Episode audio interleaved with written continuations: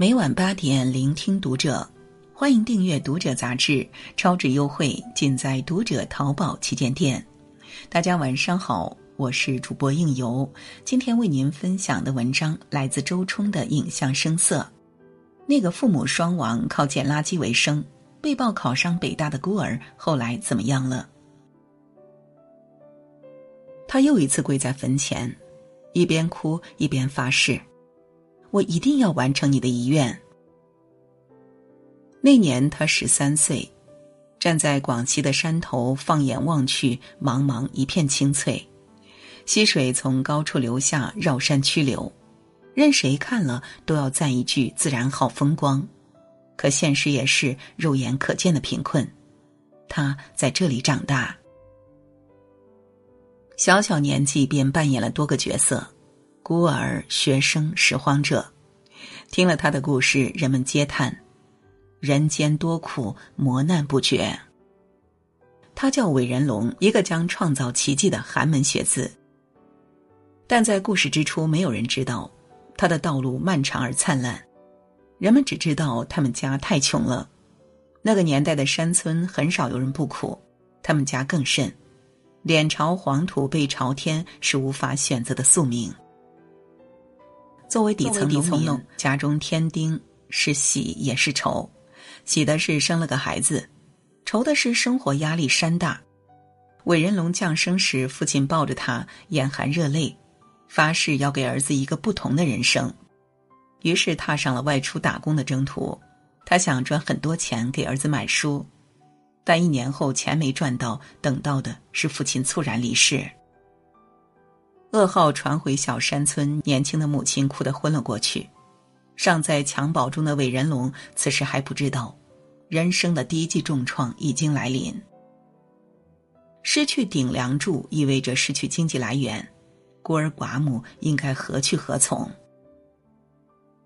嫁人吧，亲友劝韦仁龙的母亲。挣扎了一段时间后，他含泪松口，只提出了一个条件：要对我儿子好。亲友们替他费心打听，有人说同村的韦双锦还不错，他单身寡老，为人忠厚老实，与韦仁龙有相似的经历，同样又是父母双亡，吃百家饭长大。应该能感同身受他们的不易，最后双方都点了头，一个贫困又幸福的三口之家就此组建。继父对他不错，视如己出，青山绿水间，继父常常将他扛在肩头，登高摘果，山涧戏水，母亲很满足。为了分担丈夫的养家压力，她会去村里帮人弹棉花，轻轻一动就思绪纷飞，这些尘屑侵入她的呼吸道。天长日久，她和亡夫一样，同样患上了肺病。一到半夜，咳血不止，韦双锦放心不下，带着他赶往镇上的医院。很快，检查结果出来了，肺癌晚期。医生说希望不大了。韦双锦不信，他到处跟人借钱，只要能治好妻子的病，他什么都愿意做。可惜上天没有怜悯这份深情，还是残忍的让他失去挚爱。韦仁龙也失去了母亲。那年他三岁，尚不懂父母双亡到底意味着什么。当门前不再有人等候，当窗下不再有人缝补，当不再有人温柔的追着他喂饭，他才开始哭闹寻找。继父只能编了善意的谎言，他去外地做事儿了。自己却在静谧的深夜睁眼到天明。天亮了，继父不得不为生计发愁，更要为魏仁龙的未来担忧。听村里的人说，海南赚钱机会多，他决定南下。儿子才三岁，一个人在家也不行，于是带着他一起前往海南。白天父亲在工地打工，晚上儿子在家做好饭。有时候为了分担压力，小小的孩子也会去工地附近捡一些垃圾卖钱。那时韦仁龙才四岁。转眼间，那个比灶台还矮的小不点儿已经到了上学的年纪。韦双锦开始为他物色学校。当地的高额学费让他望而却步。此时他同样疾病缠身，无法再从事高强度工作。相依为命的父子二人干脆回了老家。儿子到学校读书，父亲回田里干活儿。放学后，韦仁龙总会飞奔到田里，继父插秧，他读书，伴着稻穗的香气，朗朗读书声尤其悦耳。韦双锦很欣慰，他总是对韦仁龙说：“知识改变命运，一定要好好读书，考上好大学。”韦仁龙都记在心里。他吃够了生活的苦，很早会也努力，成绩一直名列前茅。父子俩坚定的相信一切都会慢慢变好，可噩梦总是猝不及防。积劳成疾的厄运再次降临在这个苦命的家庭，韦双锦因病重离世了，只留下一亩农田、一间四面漏风的土屋，一个失去生父、生母、继父的孤儿。村里人都可怜他，帮着韦仁龙为继父办了一场葬礼。孩子哭得昏天暗地，抱着继父的遗体哭喊：“不要留下我一个人。”舅公于心不忍，提出要收养他，韦仁龙拒绝了。一来舅公自己也家境贫寒，二来他也有三个孩子要养，再收养一个，生活实在无法维持。伟人龙懂，所以故作坚强的说：“我自己一个人也能活下去。”话音刚落，转身踏上泥泞的回家路。这条路谈何容易？但伟人龙以超人的意志扛了下来。因内向，也因自尊，他未曾向人求助。他一个人迎向生活的狂风暴雨。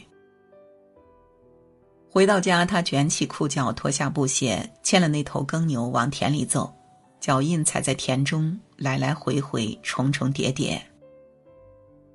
天色渐晚，孩子与老牛相伴归家，饿了就在屋后挖野菜，渴了就到山上摘野果，没钱买水壶水杯，就砍一截竹子来充当。为了加些营养，他还会冒险到山涧抓小螃蟹。蚂蟥遮满他的脚，吮得鲜血淋漓。这些与伟人龙都是家常便饭。生活举步维艰，还上学吗？上，必须上。可没有学费怎么办？自己攒，饭卡没有钱怎么办？饿着。他从一天三顿变成一天两顿，又变成一天一顿，后来干脆不吃。有时两三天都没有饭吃，饿得双眼发花。同桌经常听到他肚子饿得咕咕响。他经常听人说书是精神食粮，饿得不行时，他就捧着书读，一直读到太阳下山。实在扛不住了，去食堂捡一些烂菜叶，或者将一个冷馒头分成几次吃。回家路上途经水果摊，他总问老板：“这个水果烂了，你别扔，可以给我吃吗？”老板心疼这个可怜的孩子，有时还会送一些没坏的水果给他。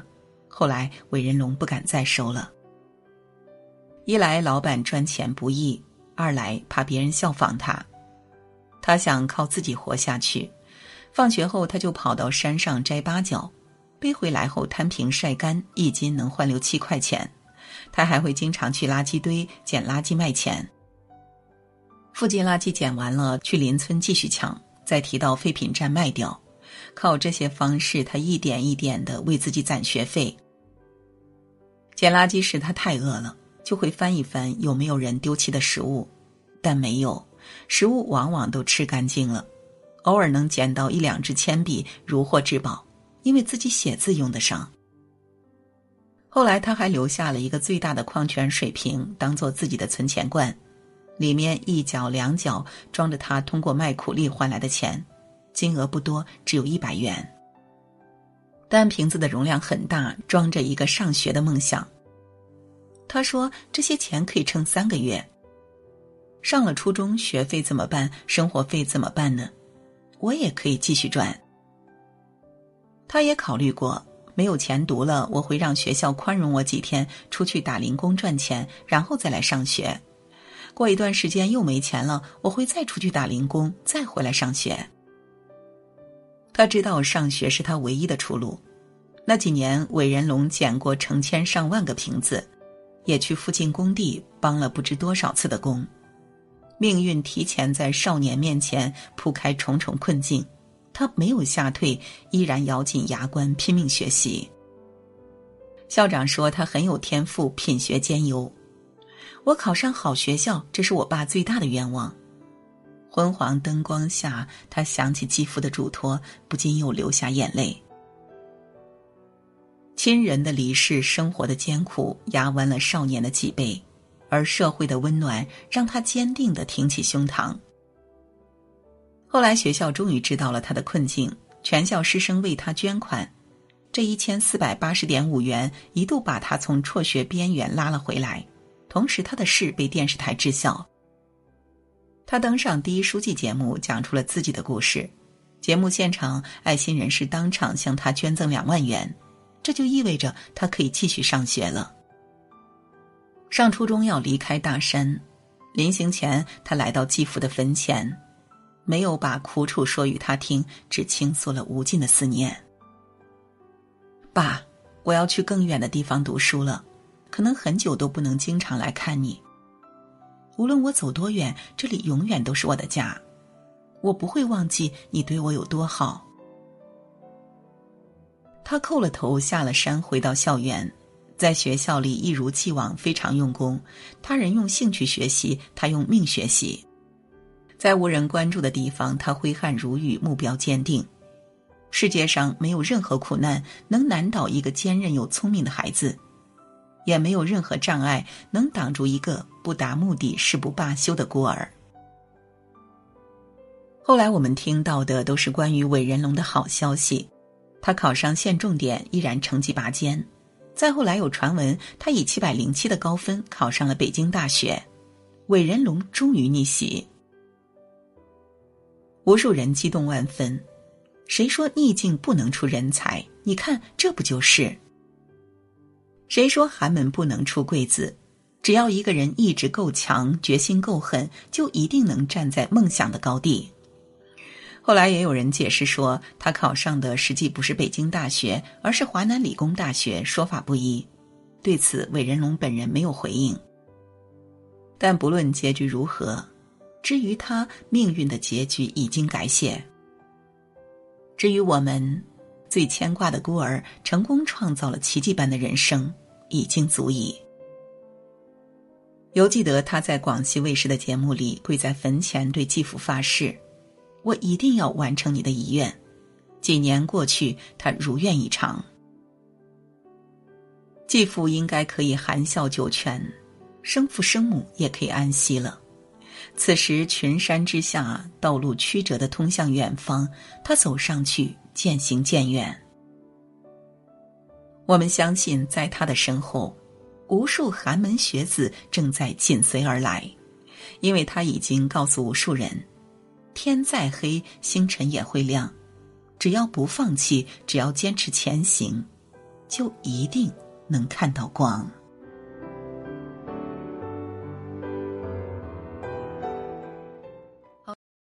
春困秋乏夏打盹儿。